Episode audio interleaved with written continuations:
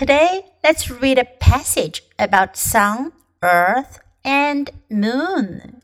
今天我们的短文是关于太阳、地球和月亮的。First, listen to the passage. Sun, earth, and moon. The sun comes up in the morning. The sun goes down at night. This is because Earth spins on its axis. It takes Earth one day, 24 hours, to spin once on its axis. When we see sunlight, our part of Earth faces the sun. When it is dark, we are facing away from the sun. The moon revolves around our Earth.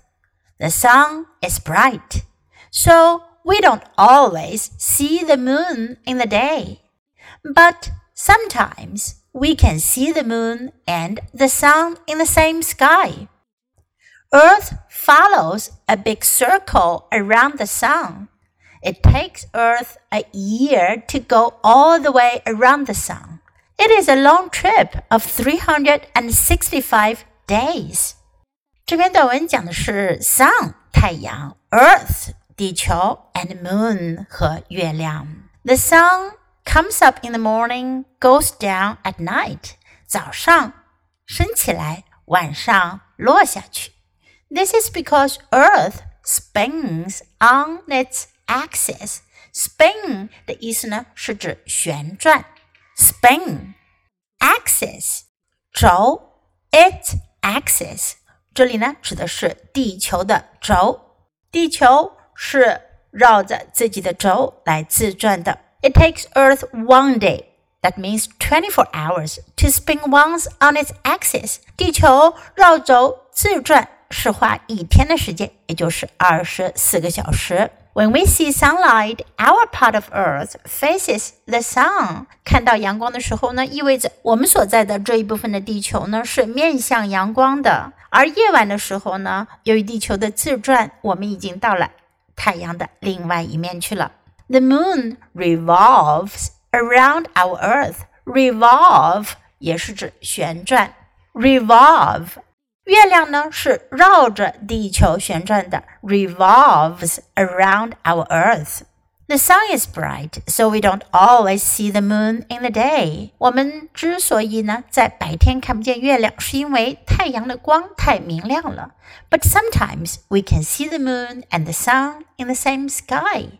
但有的时候呢，我们可以看到月亮和太阳呢同时出现在同一片天空上。Earth follows a big circle around the sun. 我们都知道地球是绕着太阳转的。这一回呢，我们没有用 spin，也没有用 revolve，用了另外一个词 follows a big circle around the sun。地球呢绕着太阳转，是跟循了一个大圈圈。It takes Earth a year to go all the way around the sun。地球要花一年的时间才能围着太阳转一圈。It is a long trip, long trip. 漫长的旅行，漫长的旅途，a long trip, trip 旅行旅程。Okay, now let's read the passage together. Sun, Earth, and Moon. The sun comes up in the morning. The sun goes down at night. This is because Earth spins on its axis. It takes Earth one day, 24 hours, to spin once on its axis. When we see sunlight, our part of Earth faces the sun. When it is dark, we are facing away from the sun. The moon revolves around our Earth. The sun is bright so we don't always see the moon in the day. But sometimes we can see the moon and the sun in the same sky. Earth follows a big circle around the sun. It takes Earth a year to go all the way around the sun. It is a long trip of 365 days. 今天的小短文你喜欢吗？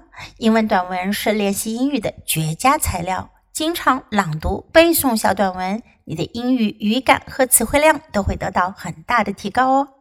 关注 U 英语公众号，可以看到短文的内容和译文。